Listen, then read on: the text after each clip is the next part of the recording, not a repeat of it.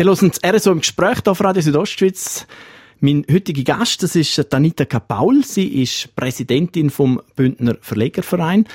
Das seit rund einem Jahr. Selber Verlegerin und sicher auch ähm, ambitionierte Leserin. Wir reden mit ihr über das Buch, über das Lesen und auch über die romanische Literatur. Anita Kapaul, schön sind Sie mein heutiger Gast. Wir haben gesagt, Präsidentin vom Bündner Verlegerverein. Was macht der Bündner Verlegerverein? Der Verlegerverein gibt es seit dem 91 ähm, gegründet vom Stefan Bühler. Es ist so, ähm, im, in Graubünden gibt es zahlreiche Klein- und Kleinstverleger. Wir reden immer von Mikroverlägen intern. Äh, die Verlage haben ziemlich gleich mal gemerkt, dass alle natürlich das gleiche Anliegen haben. Ähm, alle haben Freude am Bündner Thema, am Bündner Bücher, Publikationen, aber dass sie alle zusammen natürlich stärker sind, um die Bücher auch sichtbarer zu machen. Jetzt jemand, der nicht so aus der Verlagsbranche kommt, ist vielleicht noch überrascht, dass es einen Haufen Bündner Verlage gibt, wie Sie sagen. Ähm, wie ist das entstanden? Warum hat Graubünden so viel Verlage? Ich glaube, Graubünden ist für uns alle, auch wenn wir hier leben, wir sind erstens mit unserer Geografie überfordert und zweitens sind wir ja historisch gesehen schon eine sehr vielschichtige Gesellschaft, sehr interessant natürlich auch, verschiedensprachig, auch verschiedene Ethnien, wenn man so will, äh, mit Gualser, Rätoromanen, deutschsprechende Italianität und das widerspiegelt sich natürlich auch in den Publikationen und im Verlagswesen. Und ähm, wie ist der Stellenwert jetzt von einem so einem Verlegerverein auch im Vergleich zu anderen grossen Verlagen in der Schweiz oder gar zu Deutschland? Also hat man da als einerseits kleiner Verlag, aber auch als Bündner Verlegerverein hat man da ein anderes Gewicht, wenn man sich zusammenschließt? Auf alle Fälle. Wir werden als Verein sehr gut wahrgenommen. Wir sind als Verein auch Mitglied vom Schweizerischen Verlegerverband und gehen als Verein zum Beispiel alljährlich äh, an Frankfurt an der Buchmesse. Zusammen haben wir das Logo von der Marke Graubünden. Das Produktlogo Graubünden, oder Produktmarke heisst Graubünden Books. Und unter dem Logo treten wir regelmäßig auf und haben so eine Stimme. Habe ich gerade sagen, Sie sind seit neuestem bei der Marke Graubünden dabei.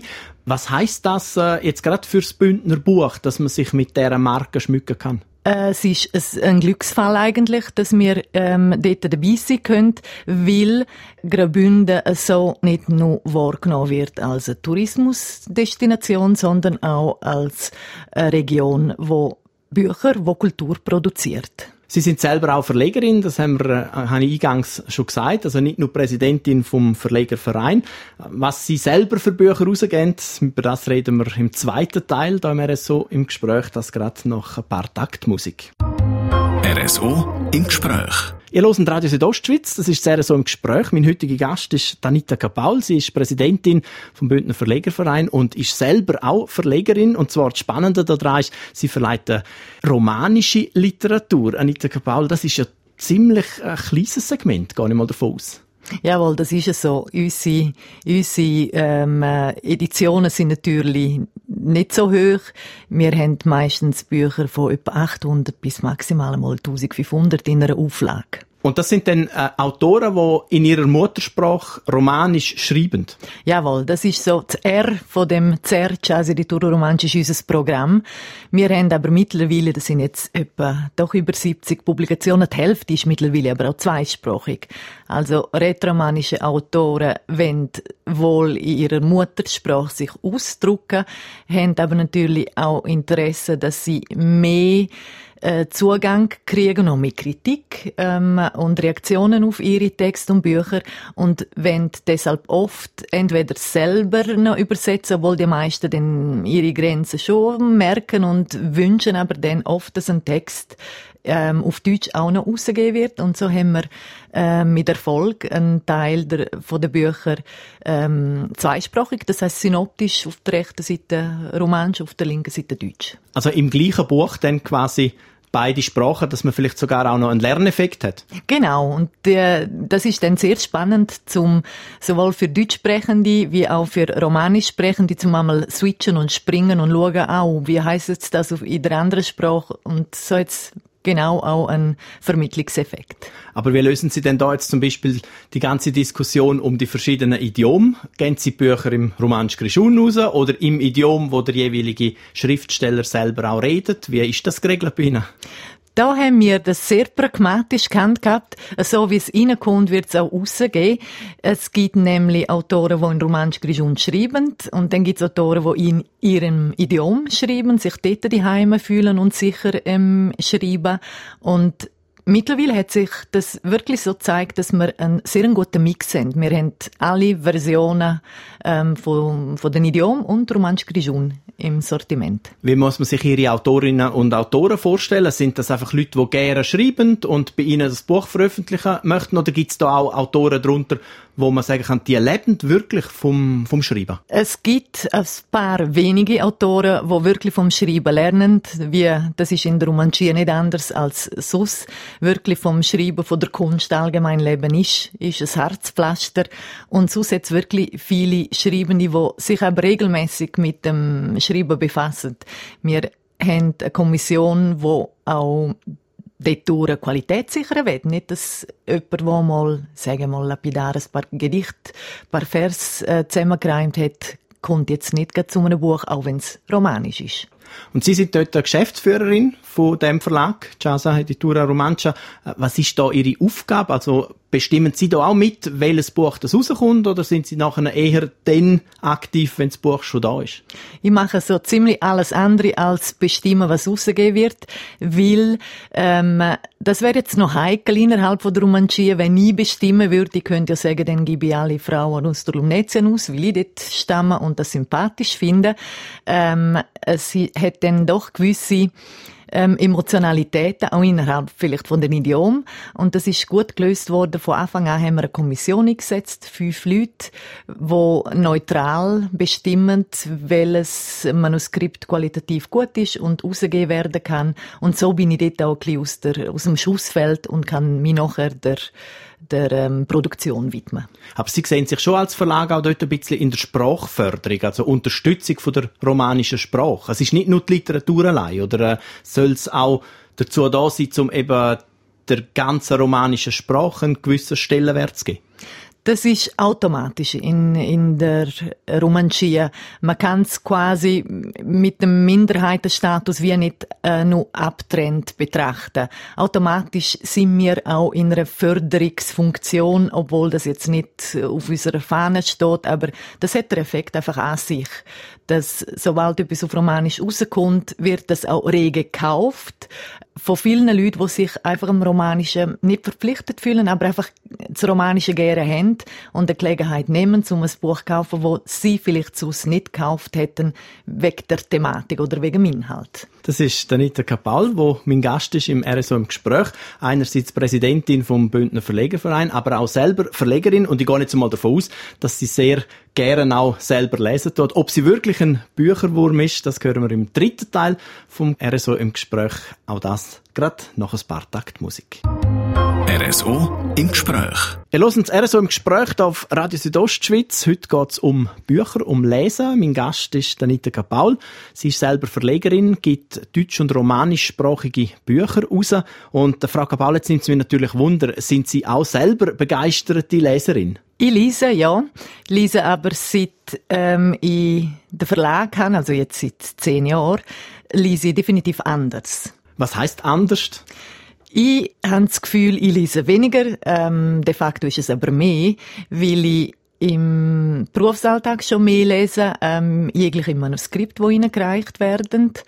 Und privat habe ich wie einen anderen Zugang zu den Büchern.